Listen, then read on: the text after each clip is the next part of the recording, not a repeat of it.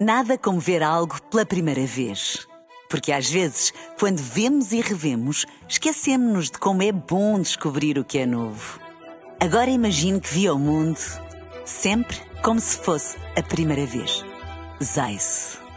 Veja como se fosse a primeira vez. Na rádio, no digital, em podcast. Música para sentir, informação para decidir.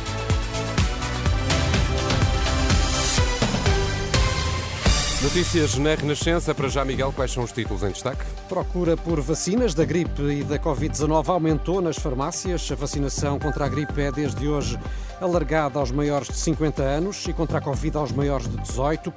UTIs atingiram com um míssil um navio dos Estados Unidos junto ao Iémen. Informação para decidir no T3 com o Miguel Coelho. Olá, Miguel, boa tarde. Olá, boa tarde. Já se nota nas farmácias uma maior procura pelas vacinas da gripe e da Covid-19. Desde hoje que quem tem mais de 50 anos já pode receber a vacina da gripe gratuitamente. No caso da Covid, o reforço foi alargado aos maiores de 18. A Presidente da Associação Nacional de Farmácias diz que a procura por informações, o agendamento começou de imediato, segundo o Ema Paulino, até antes do alargamento ser anunciado. No sábado já notámos nas próprias farmácias um aumento aumento da procura por informação e também dos agendamentos efetuados para a semana. E o reporte que temos uh, de hoje de manhã é precisamente uma afluência superior às farmácias para poderem obter informações acerca do processo, perguntar se é necessário proceder a um agendamento e a grande maioria das farmácias, até em regime de casa aberta, tem recebido uh, essas pessoas e aproveitado as oportunidades desde logo para as vacinar.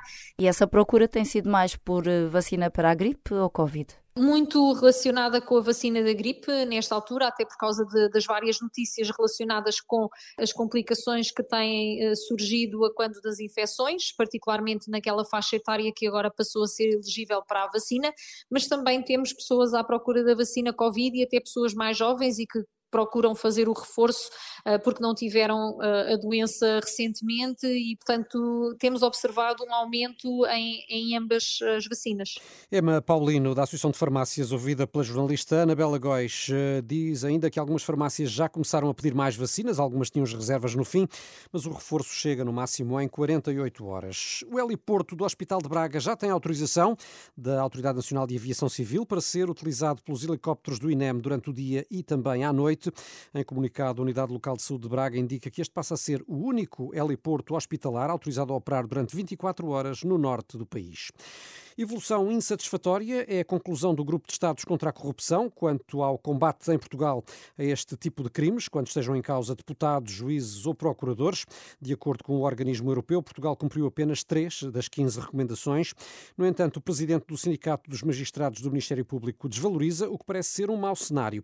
A Renascença Adão Carvalho garante que, apesar de haver pontos a cumprir, tem havido evolução entre juízes e procuradores. Não é tão grave como parece, de facto, algumas daquelas aquelas eh, propostas do Greco, eh, no fundo, ainda há muitas que não estão implementadas, mas que no que se refere quer aos juízes, quer aos procuradores, penso que elas estão eh, em fase de superação. E lá bem referido expressamente que o Ministério Público já adotou, já aprovou o Código de Conduta, o que refere, de acordo com a minha interpretação, é que ainda não há resultados, porque o Código de Conduta é relativamente recente. Adão Carvalho, do Sindicato dos Magistrados do Ministério Público, ouvido pela jornalista Filipa Ribeiro, a inoperacionalidade da entidade independente para a transparência e a ausência de avaliações regulares aos juízes são dois pontos que levam o Greco a concluir que o combate à corrupção em Portugal é globalmente insatisfatório. Um navio norte-americano foi hoje atingido por um míssil lançado pelos Houthis perto da costa do Iémen, no Mar Vermelho. Informação confirmada já pelos Estados Unidos que adiantam que o ataque não provocou estragos significativos desde novembro que o movimento apoiado pelo pelo Irão tem vindo a atacar cargueiros, alegando que têm ligação a Israel. Em Israel, justamente, foram detidos dois palestinianos suspeitos do atropelamento desta manhã, que fez um morto e pelo menos 17 feridos. Informação avançada pelo The Times of Israel indica que os dois suspeitos eram familiares e viviam de forma ilegal em Israel. A polícia está a tratar o caso como um ataque terrorista. A vítima mortal é uma mulher de 70 anos. Há crianças entre os feridos. Morreu Carles Falcon, o piloto espanhol que sofreu um acidente grave na passada semana na segunda etapa do Dakar. Há uma semana que o motociclista de 45 45 anos estava hospitalizado. A morte foi hoje confirmada eh, pela equipa Twin Trail Racing nas redes sociais. E esta segunda-feira, 15 de janeiro, hoje é o Dia Mundial do Compositor. São profissionais, como sabemos, determinantes para o sucesso uh, dos intérpretes, mas que muitas vezes, Miguel, permanecem longe, muito longe das luzes da, da ribalta. Sim, é um trabalho com frequência invisível. Quem ouve associa normalmente um tema ao cantor, mas raramente sabe quem o compôs.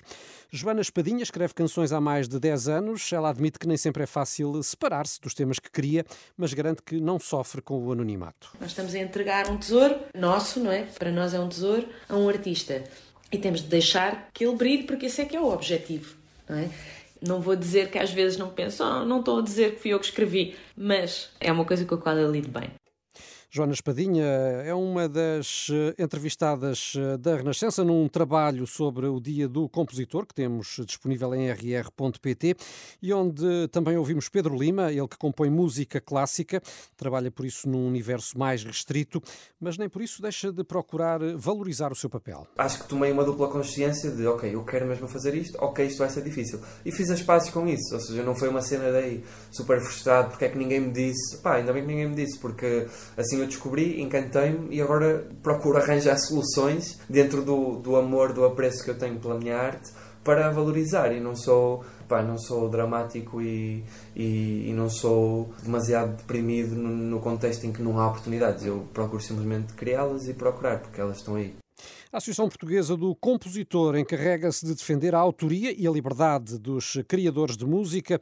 Pedro Pinto Figueiredo admite, contudo, que nem sempre se escreve o que se gosta, porque afinal é preciso ganhar a vida. Muitos uh, compositores. Uh, também por uma questão de, de, sobrevivência acabam por fazer uma uma concessão relativamente à sua, à sua criação. Este é talvez é, é um problema transversal, o problema da, da sobrevivência do autor, do criador em música. Cá em Portugal temos uh, alguns uh, mecanismos que, que vão ajudando pontualmente algumas áreas e principalmente os jovens compositores, mas para uma sobrevivência na carreira ou o, o, criador em música uh, tem outra atividade paralela, ou então terá de facto que fazer algumas concessões relativamente à, à sua criação, o que, uh, mais uma vez, leva-nos leva às questões de, de, de liberdade que eu, que eu falava há bocado. O trabalho, tantas vezes invisível, dos uh, criadores de música, uh, justamente uh, o tema de uma peça que a Renascença emite neste dia do compositor e que tem versão alargada em rr.pt. E a quem nós agradecemos bastante, porque o nosso trabalho, de certa forma, não Aos é? compositores. Passando Exato. muito pela música, também depende destas pessoas e em Portugal temos talentos absolutamente extraordinários na composição de, de música. Um grande abraço para todos. São agora 5 e 8, já sabe que as notícias da Renascença estão sempre também em rr.pt. Nada como ver algo pela primeira vez. Porque às vezes, quando vemos e revemos, esquecemos-nos de como é bom descobrir o que é novo. Agora imagine que viu o mundo sempre como se fosse a primeira vez. Zais. Veja como se fosse a primeira vez.